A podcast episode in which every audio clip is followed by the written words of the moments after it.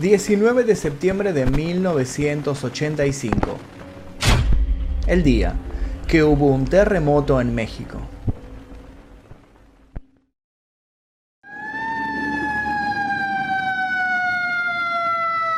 Esta es sin duda una fecha que todos los mexicanos tristemente recuerdan y tienen presente en sus vidas. Ese día a las 7.17 de la mañana, un sismo de 8.1 grados en la escala de Richter sacudió la capital mexicana. Según especialistas, la energía generada por este terremoto se comparó con la liberada por 30 bombas atómicas, similares a la arrojada en Hiroshima. Apenas comenzó el jueves en la gran capital, el sismo detuvo la vida de miles de personas, dejó sin luz y líneas telefónicas a la ciudad, sin transporte público y con múltiples cortes de circulación, imposibilitando la comunicación entre los que buscaban desesperadamente a sus familiares. El terremoto de 1985 sacudió mucho más que a una ciudad. Se llevó la vida de alrededor de 10.000 ciudadanos, aunque se supone que fueron muchos más. Alrededor de 250.000 personas quedaron sin hogar y casi 900 debieron buscar otro lugar en donde vivir. La Ciudad de México y zonas aledañas sufrieron daños irreparables. Al otro día, el 20 de septiembre, aconteció una réplica que terminó por colapsar aquellas edificaciones en peligro de derrumbe y volver escombros a otras. Duró solamente dos minutos, pero para los que estuvieron allí, parecieron horas. Exactamente 32 años después, un 19 de septiembre del año 2017, México volvió a ser sacudido por un terremoto. ¿Casualidad? Realmente no lo sabemos, pero vamos a intentar descifrar y narrar qué sucedió aquel día. Antes de comenzar les pido por favor que dejen ya mismo su like aquí debajo, se suscriban si todavía no lo hicieron y activen notificaciones. Además de eso, los invito a dejar un comentario sugiriendo posibles temáticas de futuros videos. Comencemos. Las pruebas son cada vez más contundentes. No estamos solos. Hay vida fuera de nuestro mundo y está cada vez más cerca. Las señales siempre han estado ahí, solo hay que prestar atención.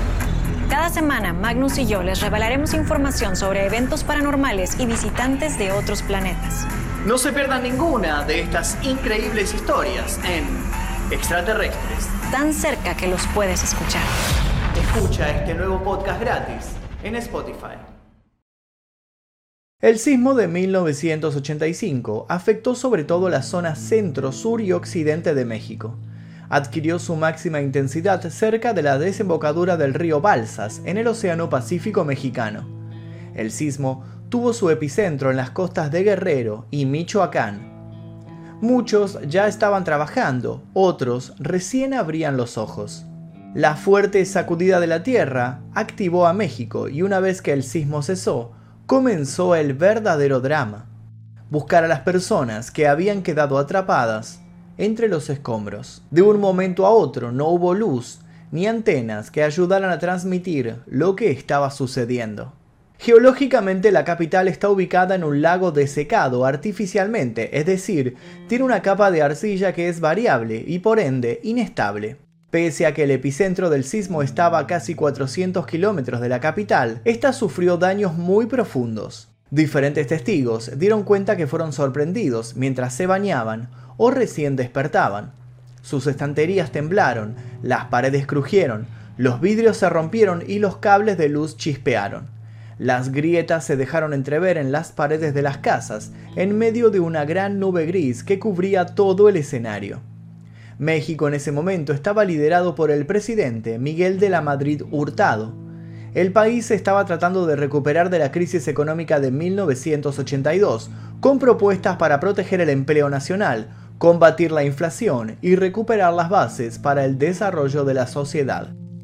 Tenían una deuda pública que le comía los talones y gran parte de la recaudación tributaria se destinaba para ese gasto, por lo cual faltaba dinero en otros lugares muy importantes. Pero los mensajes por cadena nacional siempre eran alentadores y el país parecía salir adelante, superando la situación de emergencia. La Ciudad de México no tenía un gobierno local, por lo que sus representantes eran el presidente de la República y el Congreso de la Unión.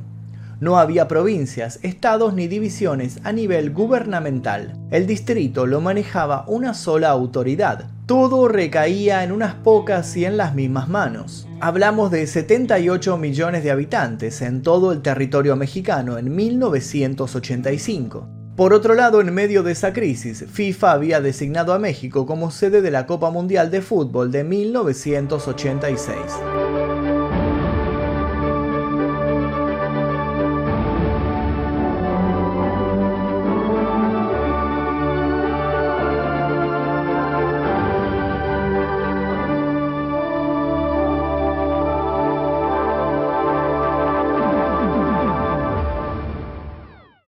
El terremoto del 19 de septiembre de 1985 no perdonó ningún contexto social y económico, y lamentablemente no estaban preparados para esta catástrofe.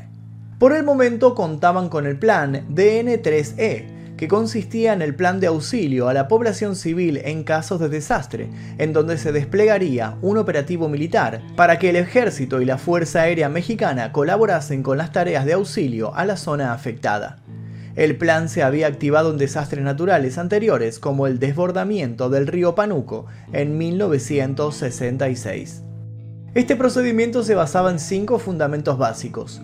Búsqueda y rescate de personas, evacuación de comunidades en riesgo, administración de albergues, recomendaciones a la población y seguridad y vigilancia de las áreas afectadas. Edificios públicos, hospitales, escuelas, todo se convirtió en ruinas pero la pérdida material sería vista y cuestionada mucho más tarde. La emergencia ahora era salvar las vidas de aquellos que habían quedado atrapados debajo de los escombros y también de los heridos que brotaban de las edificaciones caídas. Se activó el plan, pero lo que se veía era una fuerte colaboración de sectores no gubernamentales como los Scouts, por ejemplo. De todas partes llegaban personas para ofrecerse como voluntarios, bomberos, policías del Distrito Federal y hasta los mismos ciudadanos civiles. Grupos de estudiantes de medicina e ingeniería colaboraron y reforzaron el accionar de las brigadas que ofrecían su cuerpo a la situación. La solidaridad había llegado para calmar y curar lo que había dejado el paso del terremoto. Pero esto dejaba ver a su vez la ineficiencia del gobierno. La sociedad se organizó muy rápido y creó una red en donde disponían de albergues y comedores para los que habían perdido todo, con donaciones de víveres, levantamiento de campamentos y ayuda sanitaria. Mientras el pueblo ayudaba al pueblo, el entonces presidente tardó 36 horas en realizar un comunicado para su nación. Los ciudadanos removieron los escombros, sacaron personas heridas y cuerpos sin vida. Muchos sin conocimiento arriesgaron su vida en busca de salvar a otros. Esa movilización de la sociedad mexicana no tenía precedentes. Con cansancio y desesperación se brindaron a salvar a sus hermanos. Con maderas inventaban camillas, fabricaban con sogas sistemas para poder mover las piezas de cemento. Todo era válido con el fin de salvar una vida más. Existió un grupo de brigadistas que se exponía al límite ingresando a edificaciones con peligro de derrumbe a la búsqueda de una persona atrapada. Los ciudadanos los llamaban los topos. En ese momento nació lo que hoy es una organización dedicada a prestar ayuda de manera internacional a zonas que sufren estos desastres. Nadie se esperaba que mientras intentaban asumir lo que había pasado y seguir recuperándose de esa sacudida, podía darse al día siguiente una réplica del sismo. El 20 de septiembre de 1985 a las 19.37, con una magnitud apenas menor de 7.5 en la escala de Richter, se produjo una réplica y nuevamente todo volvió a colapsar. Más de 20 edificios se derrumbaron en esa segunda vuelta, que tenían sus bases sensibles por el primer temblor.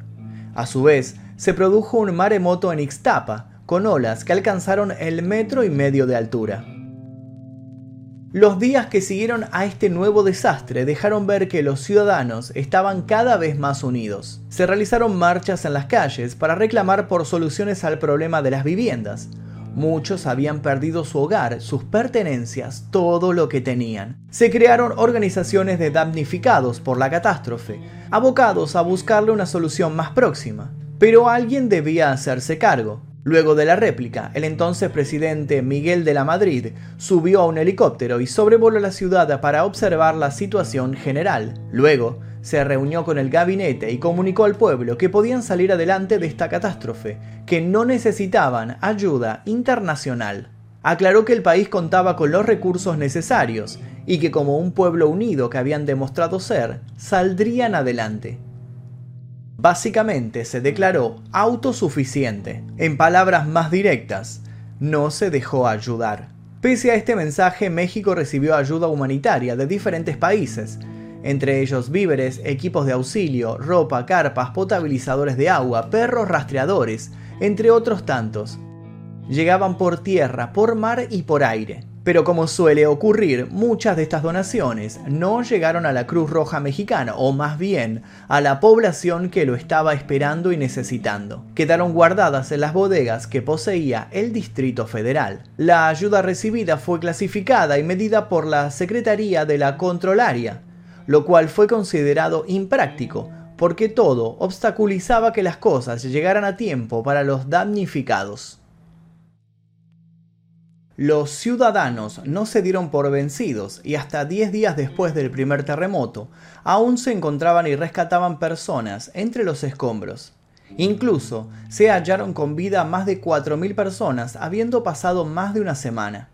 Ya el 22 de septiembre, dado el estado de descomposición de los cuerpos recuperados que no se habían podido identificar y en consecuencia por los problemas que podrían ocasionar a la población, se tomó la decisión de colocarlos en fosas comunes en los cementerios cercanos pero al superar la capacidad de los panteones, muchas funerarias y crematorios cedieron su espacio las 24 horas, al menos unos 5 días después del terremoto. De todos modos, los cuerpos retirados de los edificios que habían colapsado eran tantos que se habilitó el estadio de béisbol del Seguro Social.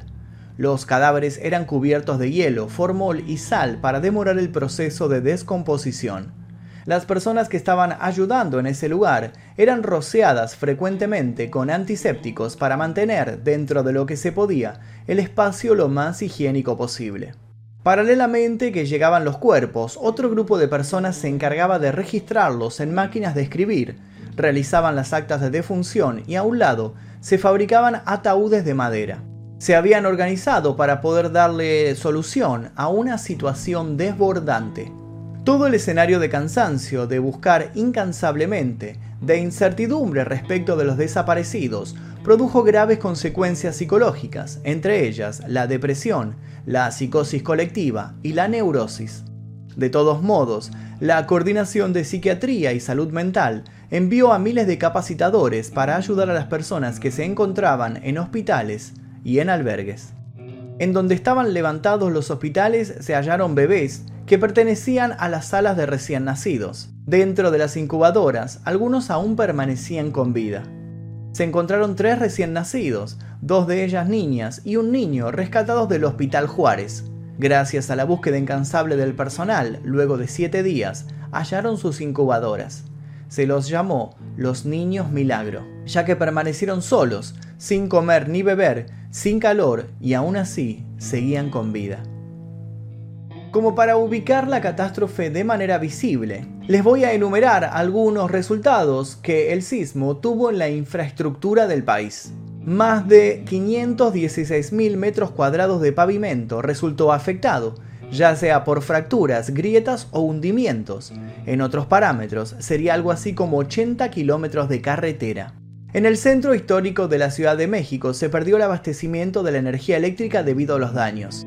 Pero, ¿por qué pasó esto? Porque ocho subestaciones de potencia de la Comisión Federal de Electricidad dejaron de funcionar luego del sismo, sumado a otras líneas de tensión que quedaron inservibles.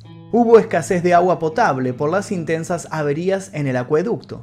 El drenaje también se vio afectado. Las alertas de sanidad se dispersaron por el caos de la ciudad al encontrar en el agua la presencia de sangre proveniente de las víctimas del sismo. El gobierno distribuyó pastillas de cloro para desinfectar el agua.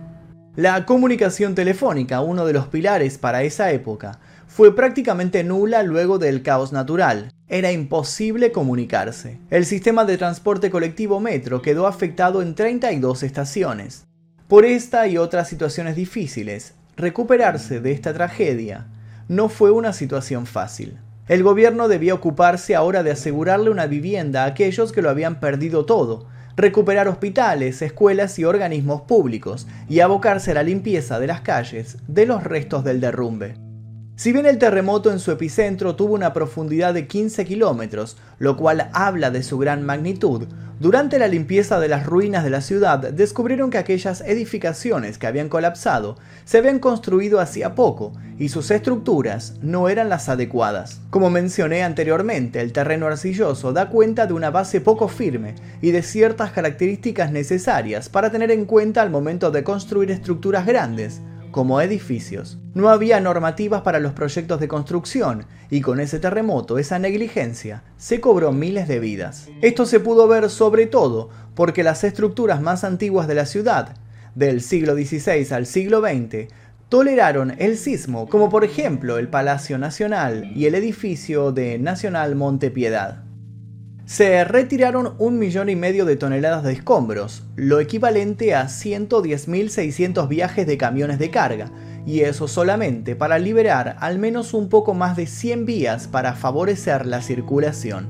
El gobierno debía afrontar la ardua tarea de reconstruir los espacios públicos, las escuelas, los hospitales, los ministerios, las viviendas, entre otros. Por orden presidencial se establecieron comisiones para generar instancias para proveer los recursos a la población damnificada. La reconstrucción de las viviendas para aquellos que lo habían perdido todo comenzó el 1 de octubre de 1985.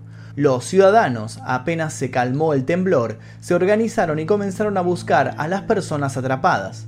Esta actitud surgió ante la falta de respuesta gubernamental. Rescataron, brindaron atención médica, derivaron a especialistas, registraron los fallecidos y hasta fabricaron cajones funerarios. Ellos, sin duda, emprendieron las tareas más difíciles ante la tragedia, pero de la misma manera que se unieron para ayudar, también se unieron para reclamar.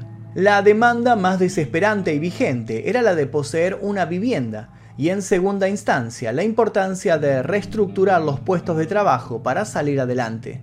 Muchas fábricas y edificios públicos ya no existían. El 27 de septiembre se realizó la primera marcha de los damnificados, manifestándose reclamando lo básico, espacios y servicios públicos. Esta movilización fue la primera de muchas que vendrían después. Se llevaron a cabo asambleas fuera de los edificios, ya derrumbados, se formaron movimientos que reivindicaban derechos sociales, se desarrollaron festivales culturales y barriales para brindar apoyo a los reclamos. Todo ese movimiento fue apoyando a la oposición de aquel entonces partido gobernante. La decisión del presidente de asumir la catástrofe declarándose autosuficiente en un momento en el que México necesitaba del mundo, sumado a los casos de corrupción que fueron saliendo a la luz, fueron la gota que rebalsó la paciencia de los mexicanos. Sin embargo, México se recuperó, pero en su memoria colectiva quedaría plasmada para siempre esta catástrofe. Y si alguien osaba olvidar, el recuerdo lo volvía a sacudir.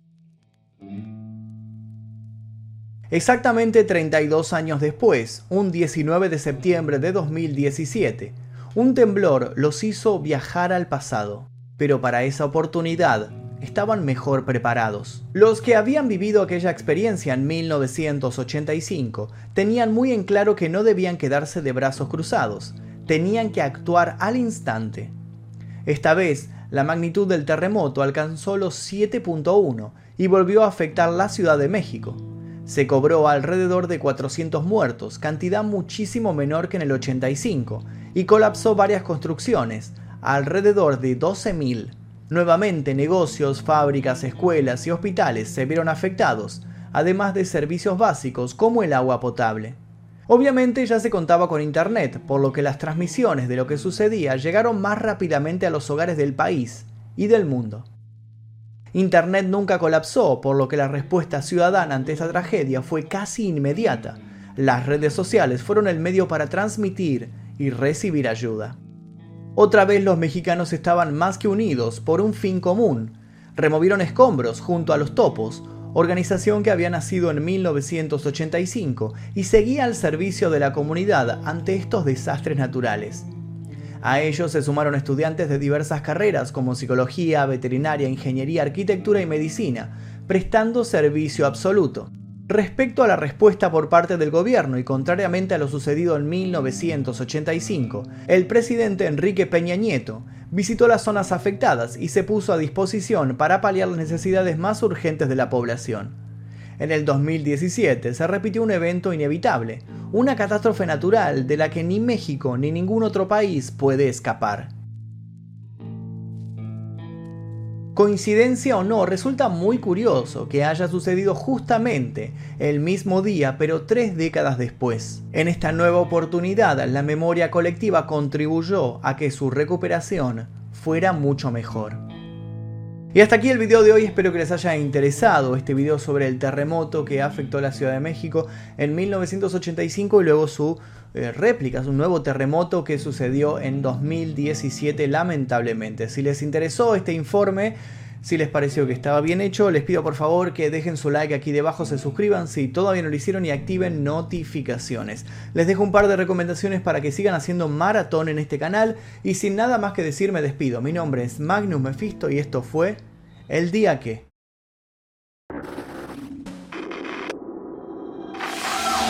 Son cada vez más contundentes.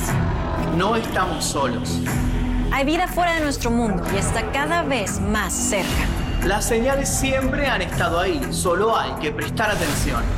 Cada semana, Magnus y yo les revelaremos información sobre eventos paranormales y visitantes de otros planetas. No se pierdan ninguna de estas increíbles historias en Extraterrestres. Tan cerca que los puedes escuchar. Escucha este nuevo podcast gratis en Spotify.